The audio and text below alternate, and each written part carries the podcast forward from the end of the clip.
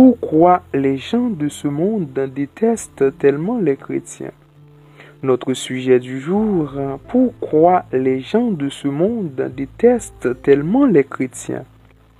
Chers auditeurs, que la paix et la grâce vous soient multipliées de la part de Dieu le Père et de notre Seigneur Jésus-Christ. Je vous salue dans le nom de Jésus et vous prie de m'aider pour la diffusion de ce message, pour la continuité de la prédication de l'évangile de Jésus-Christ. Notre sujet du jour, pourquoi les gens de ce monde détestent tellement les chrétiens? En effet, nous sommes dans une ère où le nombre de ceux qui professent croire en Jésus augmente dans ce monde alors que le christianisme a déjà complètement perdu sa lumière. La Bible nous dit cependant dans le livre des Hébreux, le chapitre 6, les versets 4 à 6, qu'il est impossible que ceux qui ont été une fois éclairés, qui ont goûté le don céleste, qui ont eu part au Saint-Esprit, qui ont goûté la bonne nouvelle de Dieu et les puissances du siècle à venir, mais qui sont tombés, soient encore renouvelés et amenés à la repentance, puisqu'ils crucifient pour leur part le Fils de Dieu et l'exposent à l'ignominie. Hébreux 6, les versets 4 à 6. Nous nous retrouvons dans une ère où sur tous les réseaux sociaux, nous entendons parler de leadership, nous entendons parler d'entrepreneuriat, de politique, de pauvreté économique. Mais à qui cela intéresse la pauvreté spirituelle qui porte ce monde à la confusion? Aujourd'hui, par faute de connaissance, même ceux qui professent croire en Jésus vont à la destruction. Pourquoi? Parce qu'ils ignorent que l'époque dans laquelle ce monde est si prospère est semblable à celle du déluge de Noé, où les fils de Dieu abandonnèrent sa parole et se laissèrent captiver par la beauté de ce monde.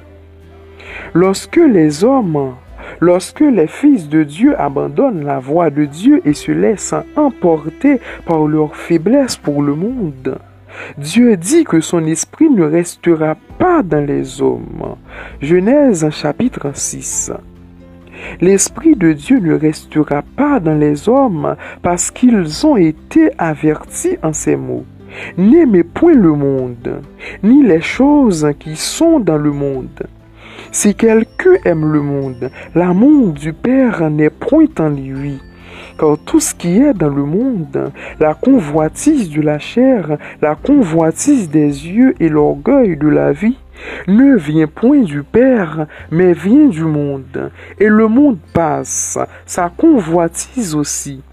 Mais celui qui fait la volonté de Dieu demeure éternellement. 1 Jean 2, les versets 15 à 17. Mais aujourd'hui, la réalité pour beaucoup de chrétiens, c'est que même s'ils croient en Jésus et mènent une vie de foi, la plupart d'entre eux n'ont même pas reconnu la loi de Dieu qui déclare que le salaire du péché c'est la mort et vivent donc en leur vie de foi sans même réaliser qu'ils sont des pécheurs en voie de subir le châtiment de Dieu. C'est la raison pour laquelle les gens de ce monde détestent autant les chrétiens. C'est parce que les chrétiens ont manqué d'être la lumière du monde. Les chrétiens d'aujourd'hui ne peuvent pas refléter la lumière de Dieu parce qu'ils ne sont pas vraiment devenus lumière. Les chrétiens d'aujourd'hui sont encore des pécheurs parce qu'ils n'ont pas cru en le vrai évangile, l'évangile de l'eau et de l'esprit qui apporte la vraie purification des péchés. Comment les gens de ce monde Pourrait-il ne pas détester les chrétiens si comme les chrétiens d'aujourd'hui sont des pécheurs ne connaissant pas la vérité du salut qui vient par l'évangile de l'eau et de l'esprit de Jésus-Christ? C'est donc dans l'hypocrisie que nous nous cachions, nous les chrétiens, lorsque nous confessons croire en Jésus, alors que nous sommes semblables aux gens de ce monde. Je vous invite donc à ouvrir vos Bibles avec moi dans le livre de Luc, le chapitre 19. Je lis pour vous les versets 1 à 4. Nous lisons ainsi. Jésus étant entré dans Jéricho, traversait la ville, et voici un homme riche appelé Zachée, chef des publicains, cherchait à voir qui était Jésus. Mais il ne pouvait y parvenir à cause de la foule, car il était de petite taille. Il courut donc en avant et monta sur un sycomore pour le voir, parce qu'il devait passer par là. Luc chapitre 19, les versets 1 à 4. La Bible nous dit que Jésus était entré dans la ville de Jéricho. Jéricho qui symbolise le monde. Et la parole de Dieu dit, voici un homme riche. En effet, la richesse de cet homme qui était Zachée symbolise la beauté de ce monde. Et Zachée lui-même représente les gens de ce monde. Puis, la parole de Dieu dit que Zachée cherchait à voir qui était Jésus, mais il ne pouvait y parvenir à cause de la foule. Quelle foule? La foule qui suivait Jésus, cette même foule qui symbolise les chrétiens de ce monde. Aujourd'hui, les gens de ce monde n'arrivent pas à voir Jésus tout simplement parce que la vie des chrétiens a cessé d'être un miroir à travers lequel le monde peut voir Jésus. Et comme la beauté de ce monde est captivante, l'amour des gens pour le monde remporte sur leur amour pour le Christ. Il vient alors que les gens de ce monde disent à quoi bon suivre Jésus si ceux qui professent à le suivre commettent les mêmes actes que nous-mêmes. Il y a aussi une autre raison pour laquelle les incroyants n'aiment pas les chrétiens. C'est parce que les chrétiens disent qu'ils effacent leur péché quotidien en faisant des prières de repentance à cause de ce genre de foi ou de ce genre de doctrine religieuse similaire à la foi du monde, il y a une tendance des non-chrétiens à ne pas aimer Jésus-Christ en qui ces chrétiens croient.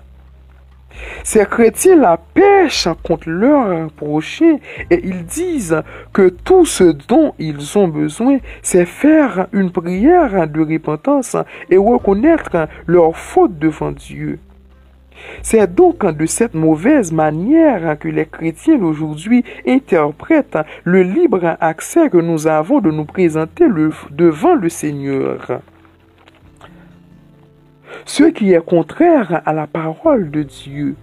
Mais quelle doctrine? Donc les gens de ce monde ne peuvent pas aimer ces chrétiens, ce genre de chrétiens qui pensent que lorsqu'il pêche contre son prochain, il n'a qu'à reconnaître sa faute devant Dieu pour être pardonné, alors que Dieu nous a ordonné d'aimer nos prochains comme nous nous aimons nous-mêmes. Quand nous péchons contre notre prochain, c'est devant ce prochain que nous devons d'abord nous présenter avec courage et humilité pour lui dire, mon frère, j'ai péché contre toi et contre le ciel. Je te prie de me pardonner. Voilà pourquoi Lorsque Jésus apprenait à ses disciples comment prier Dieu le Père, Jésus a dit ensuite, Pardonne-nous nos offenses, comme nous aussi nous pardonnons à ceux qui nous ont offensés. Donc, si vous n'avez pas le courage de vous présenter devant votre prochain pour reconnaître avec sagesse et humilité de ce que vous lui avez fait, Comment pouvez-vous vous présenter devant Dieu pour le pardon de votre transgression, alors que votre prochain souffre encore de ce que vous lui avez fait? Cependant, les chrétiens d'aujourd'hui persistent à croire qu'ils peuvent laver leurs péchés quotidiens par des prières de repentance. C'est pour cela que la plupart d'entre eux finissent toujours par renoncer à leur foi, car tôt ou tard, ils finissent toujours par se rendre compte que leurs péchés quotidiens ne peuvent être effacés même s'ils font des prières de repentance continuellement. La raison, c'est que nous ne recevons pas la rémission de nos péchés par des prières de repentance, mais nous la recevons par la foi en l'évangile de Jésus-Christ, l'évangile de l'eau, du sang et de l'esprit, l'évangile qui stipule que Jésus était venu à nous d'esprit incarné en homme, ce qui signifie que Jésus était Dieu lui-même, prit tous les péchés du monde à son compte en recevant le baptême de Jean le Baptiste dans le Jourdain et versa son sang à la croix pour payer le prix. C'est cela l'évangile de Jésus-Christ, l'esprit, l'eau et le sang. Cependant, les chrétiens d'aujourd'hui ne croient qu'en le sang de la croix comme leur salut. Tous ceux qui ont cru jusqu'à qu'ici, en le sang de la croix seule, ne peuvent en recevoir la rémission de leurs péchés, car le sang de la croix n'est qu'une partie de la vérité, et non la vérité tout entière, parce que le sang de la croix n'est pas le seul témoignage, mais c'est l'un des témoignages.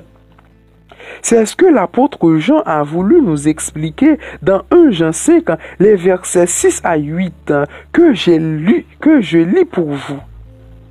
C'est lui Jésus-Christ qui est venu avec de l'eau et du sang, non pas avec l'eau seulement, mais avec de l'eau et avec du sang. Et c'est l'Esprit qui rend témoignage parce que l'Esprit est la vérité. Car il y a trois qui rendent un témoignage. L'Esprit, l'eau et le sang. Et les trois sont d'accord. 1 Jean 5, les versets 6 à 8. L'Esprit qui atteste que Jésus est Dieu. L'eau dont nous parle l'apôtre Jean est une figure du baptême par lequel Jean-Baptiste a transféré à Jésus tout le péché du monde. Et le sang dont nous parle l'apôtre Jean est le sang qui a coulé pour payer le salaire du péché à notre place. C'est parce que les chrétiens d'aujourd'hui ont perdu ou n'ont pas gardé ces témoignages qu'ils ont manqué à être, qu'ils ont manqué d'être la lumière du monde. Sans les témoignages de l'évangile, de l'eau, du sang et de l'esprit de Jésus-Christ, la vie du chrétien ne peut pas être un miroir à travers lequel le monde peut voir Jésus. Sans la vérité du salut qui vient par l'évangile de Jésus-Christ, les chrétiens d'aujourd'hui iront directement à la mort. C'est pour cela que Satan a instauré l'évangile du sang à travers la doctrine incrémentale. C'est pour amener les chrétiens à la confusion spirituelle afin qu'ils périssent même en croyant en Jésus. Dieu nous exhorte donc à demeurer dans la lumière de la vérité pour ne pas aller en jugement. Car sans le vrai évangile de Jésus-Christ, nos péchés sont encore intacts dans nos cœurs. C'est pour cela que l'apôtre Paul a dit dans Romains 4, le verset 7, Heureux ceux dont les iniquités sont pardonnées et dont les péchés sont couverts.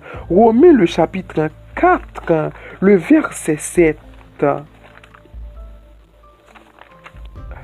Ceux dont les péchés sont couverts sont ceux qui ont reçu la rémission de leurs péchés par la foi en l'évangile de Jésus-Christ, l'évangile de l'eau, du sang et de l'esprit. Les iniquités de ceux-là ne sont pas pardonnées parce qu'ils font des prières de repentance, mais ils le sont par la foi en l'évangile de Jésus-Christ qui apporte la solution complète et définitive au péché du monde. Et à tous ceux qui ne croient pas encore en Jésus à cause de la foule qui le suivent. Dieu vous exhorte à faire comme Zachée. Dieu vous exhorte à ne pas regarder ce que la foule commette. Mais Dieu nous demande de regarder au-delà de la foule. Alors que la foule empêchait à Zachée de voir Jésus, Zachée, lui, qu'est-ce qu'il a fait? Zachée monta sur un sycomore. Le sycomore qui symbolise l'orgueil de la vie, les faiblesses pour ce monde, l'envie, l'idolâtrie, l'impudicité et tout ce qui souille l'homme. Monter sur le sycomore signifie ne pas regarder sur la mauvaise manière des chrétiens de servir Dieu. Mais il nous faut regarder au-delà de la foule. Il nous faut abandonner l'orgueil de la vie, nos faiblesses pour le monde, l'idolâtrie, nos faiblesses hein, à cause de notre chair, les excès de table, pour voir Jésus en dépit de la foule. Car ces choses-là sont la cause de votre petitesse de taille. La Bible nous dit que Zachée ne pouvait parvenir à voir Jésus à cause de la foule, car il était de petite taille. L'orgueil l'envie, l'idolâtrie et tout ce qui souille l'homme sont des signes de petitesse de taille. Et c'est l'ensemble de ces petitesses de taille qui forment ce sycomore sur lequel tu dois monter pour voir Jésus. Une fois que Zachée est monté sur le sycomore, Dieu a fait son apparition dans sa vie. Car la Bible nous dit que une fois monté sur le sycomore, Jésus leva les yeux et ayant vu Zachée, Jésus lui dit, Zachée, à toi de descendre, car il faut que je demeure aujourd'hui dans ta maison. Mes frères, retournons donc à l'évangile de Jésus-Christ, car notre joie peut être doublée dans le Seigneur que lorsque nous partageons notre communion en l'évangile de l'Esprit, de l'eau et du sang de Jésus-Christ. Que la paix et la grâce de Dieu qui surpasse toute l'intelligence de l'homme garde vos cœurs et vos pensées en Jésus-Christ. Excellente journée. Amen.